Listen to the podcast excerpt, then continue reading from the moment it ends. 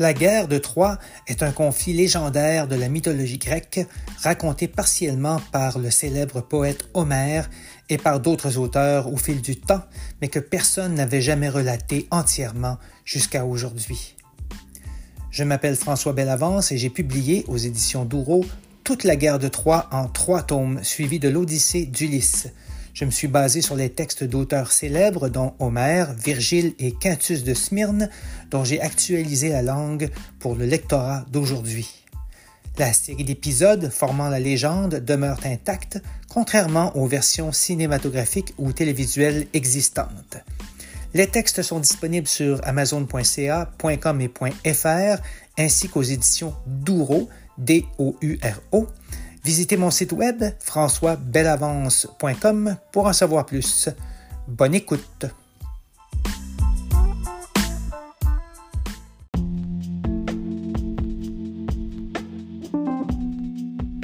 Bienvenue au douzième épisode de la guerre de Troie et de l'Odyssée actualisée. Cet épisode couvre le champ 24 de la série de quatre tomes publiés aux éditions Douro est disponible sur leur site ainsi que sur Amazon en version papier et Kindle. Avant de commencer, une toute petite note. Nélé est le fils de Poséidon. Sur ce, bonne écoute.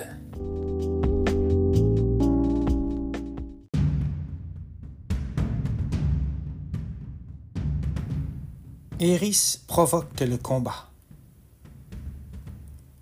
À l'aube, quand l'œil jaune du ciel rend toute la plaine lumineuse, la déesse de la discorde cruelle approche des nefs noires et creuses. Devant celle d'Ulysse, elle s'est arrêtée et pousse un cri perçant de son horrible voix. Elle insuffle à ses mortels aux abois un enthousiasme renouvelé. Agamemnon lance le cri de guerre et revêt sa cuirasse extraordinaire. Athéna fait gronder la terre troyenne pour honorer le puissant roi de Mycène. Armes en main, les héros marchent en criant vers le camp adverse qu'ils abordent. Mais Zeus tonne d'est en ouest, du sud au nord, et verse sur eux une rosée de sang. Les Troyens se groupent autour d'Hector, du prince aîné, de Polydamas et des trois brillants fils d'Anténor, Polybe, Agénor et Acamas. Comme des moissonneurs fauchent le blé, les guerriers abattent les guerriers. Eris observe la scène avec plaisir et esquisse un sinistre sourire. Pour le moment, les forces s'équilibrent, tous les traits atteignent leur cible, et les Olympiens inaccessibles observent le combat des hommes libres. Les soldats s'écroulent à corps et à cris. Leurs casques résonnent, leurs écus plient. Les épées charcutent leurs jambes et leurs bras, et les piques se tendent, tels des cobras.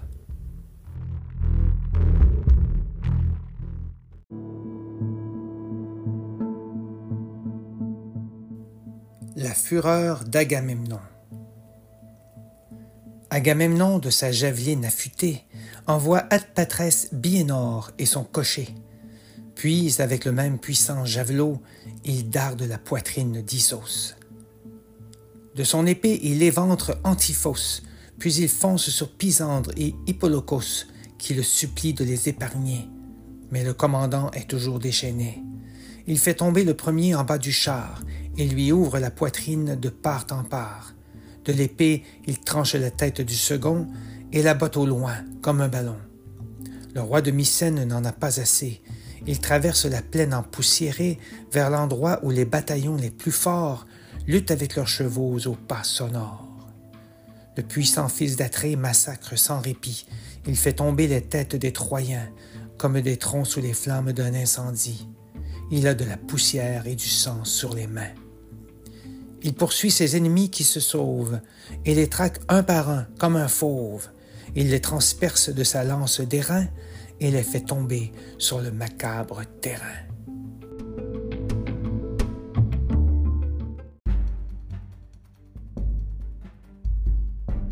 Zeus conseille Hector. Hector, lui, élude les offensives. Zeus, qui le protège et l'observe du ciel, lui envoie la déesse de l'arc-en-ciel, Iris, chargée d'une importante missive. Écoute l'ordre de Zeus, Priamide. Pour le moment, tiens-toi en retrait, et lorsqu'un javelot blessera l'Atride, sors de l'ombre, ne sois plus discret. Zeus alors te guidera pour traverser l'austère champ de bataille ensanglanté jusqu'aux nefs noires et creuses, sur la toile nocturne mystérieuse. Hector traverse l'armée déferlante en brandissant ses lances tranchantes. Il motive ses troupes, il donne tout. Son cœur de guerrier vibre et bout.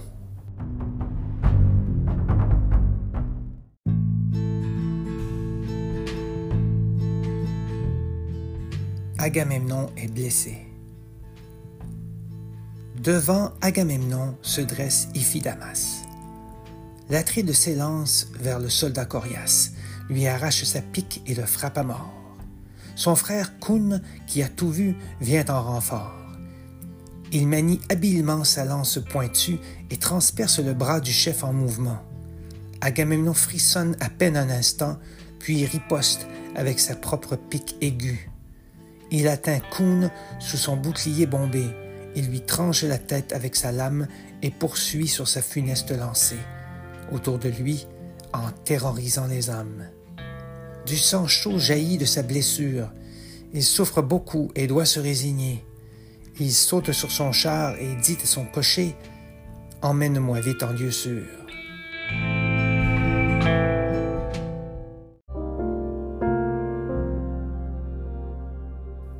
La puissance d'Hector. Hector voit son ennemi s'éloigner. De plus belle, il encourage les siens. Il les lance comme on lance des chiens et marche au premier rang avec fierté. Le capitaine tue tour à tour Acéos, Otonos, Dolops, Opite, Opheltios, Asimnos, Oros, Hipponos et Agélas. Avec fougue, ils piétinent leurs carcasses. Ulysse, roi d'Ithaque, a besoin de secours.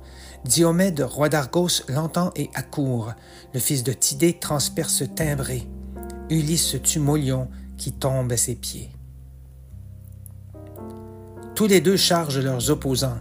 Diomède abat, debout sur leur char, les deux fils de Mérops, rue de Gaillard, qui s'écroulent sur la plaine en hurlant. Alors qu'Ulysse prend la vie d'Hippodamos et du guerrier appelé Hyperocos, depuis l'Olympe, Zeus regarde l'action et d'un geste rééquilibre les deux fronts. C'est à ce moment qu'Hector repère les deux héros grecs droit devant. Il se précipite sur eux en criant. Diomède lance sa pique dans l'air. Il atteint le casque du capitaine qui tombe à genoux et au sol pose la main. Mais le fier héros reprend haleine, monte sur son char et rebrousse chemin.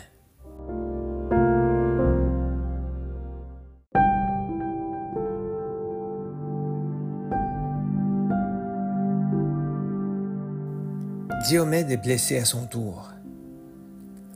Un jour j'en finirai avec toi, hurle Diomède au meilleur homme de Troie. Mais voilà que Paris l'aperçoit au loin.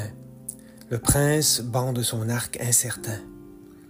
Et pendant que Diomède achève Péon, la flèche du jeune homme perce son talon. Paris danse de joie, mais le fils de Tidée le nargue et se dit à peine égratigné. Ah, le beau garçon aux cheveux bouclés, qui reluque les filles déjà mariées. Comme il est facile de tirer de loin de petites flèches aux pointes d'airain. Ulysse vient alors protéger son ami. Il retire la pointe de son pied meurtri. Diomède souffre plus qu'il ne l'admet et doit quitter la mêlée à regret.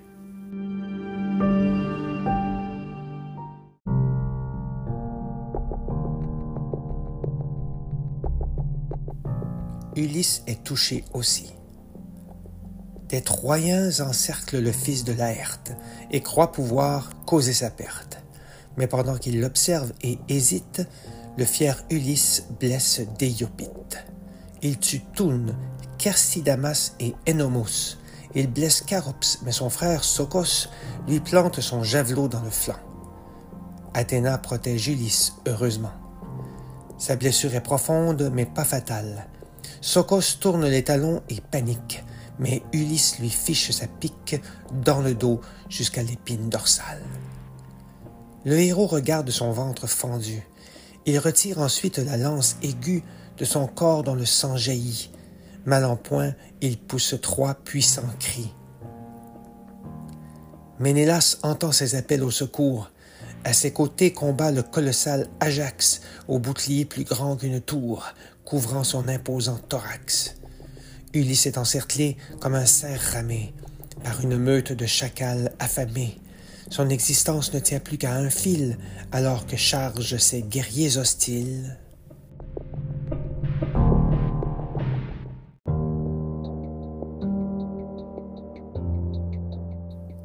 Ajax secourt Ulysse. Mais voici qu'Ajax surgit par surprise devant les Troyens dont les rangs s'amenuisent. Apeuré, il détale comme des lapins. Ménélas s'approche d'Ulysse et le soutient. Ajax abat Doricle et blesse Pandocos, Pilartès, Lysandre et Pyrassos. Il se précipite sur ses adversaires et, à lui seul, les repousse loin de la mer.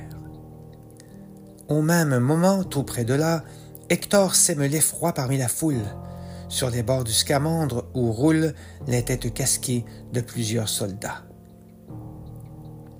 Une fois de plus, son jeune frère, Paris, pointe son arc vers ses rudes ennemis. Sa flèche trouve l'épaule et fait gicler le sang de Macaon, médecin et combattant. Vers les nefs, Nestor ramène le souffrant. Debout auprès d'Hector, Cébrion le cocher voit au loin Ajax et son vaste bouclier. Il cingle les chevaux vifs comme le vent. Il marche sur les morts comme sur un pont. Le sang souille les cieux et les roues du char. Hector attaque avec sa lance noire, mais il évite Ajax, fils de Télamon.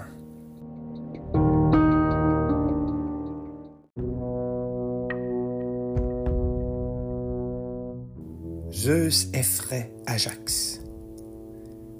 C'est alors que Zeus sème d'horribles transes au cœur du géant qui s'agite et lance des regards de bête pour chasser. Triste, il se retire de la mêlée. Les vaillants Troyens le poursuivent avec rage. Il fait volte-face puis recule encore plus. Il protège les croiseurs avec courage. Des épieux se fichent dans son écu. C'est alors qu'Euripile, fils d'Evémon, vient se poster près de son grand ami. Il lance dans la poitrine d'Apisaon son javelot qui, sous le soleil, reluit.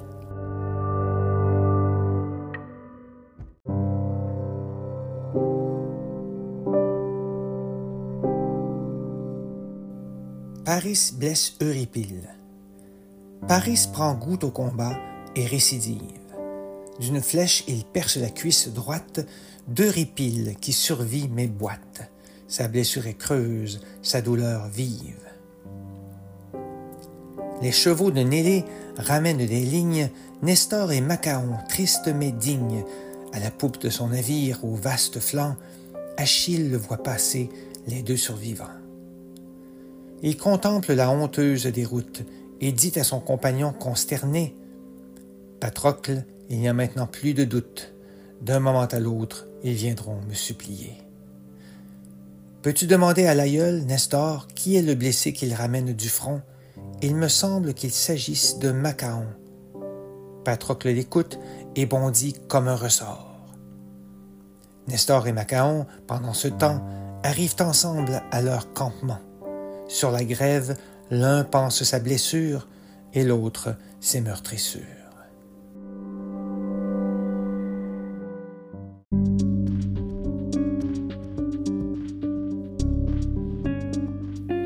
L'arrivée de Patrocle. C'est à ce moment que Patrocle arrive. Il reconnaît Macaon tout de suite. Le roi de Pylos le salue et l'invite à s'asseoir avec eux près de la rive. Voici ce qu'il lui dit. Est-ce qu'Achille sait que nous souffrons, que les plus braves d'entre nous sont affectés? Trop attendre n'est pas une solution. Il sera bientôt trop tard pour regretter. Son père, Pélée, lui avait pourtant dit de se montrer plus brave qu'autrui. Et toi, Patrocle, qui es son aîné, pourrais-tu le convaincre de nous aider? Sinon, pourrais-tu venir toi-même au front, accompagné de ces fiers myrmidons? Tu porterais ses armes et son casque qui lui. Les Troyens croiraient qu'il s'agit de lui. L'ennemi prendrait peur et irait se placer derrière ces cloisons imprenables. Nous pourrions enfin un peu souffler, même si notre fin semble inéluctable. Patrocle est ému et part voir Achille. Sur son chemin, il croise Euripyle, retire le trait de la cuisse du héros et soigne sa plaie avec de l'eau.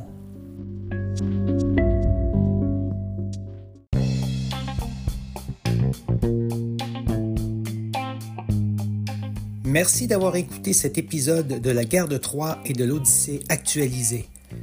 40 épisodes seront publiés en 40 jours ce qui vous permettra de les écouter à votre rythme sans attendre trop longtemps la conclusion de ce formidable cycle de légendes grecques. La guerre de Troie, suivie de l'Odyssée, actualisée pour vous. J'espère que vous aimerez.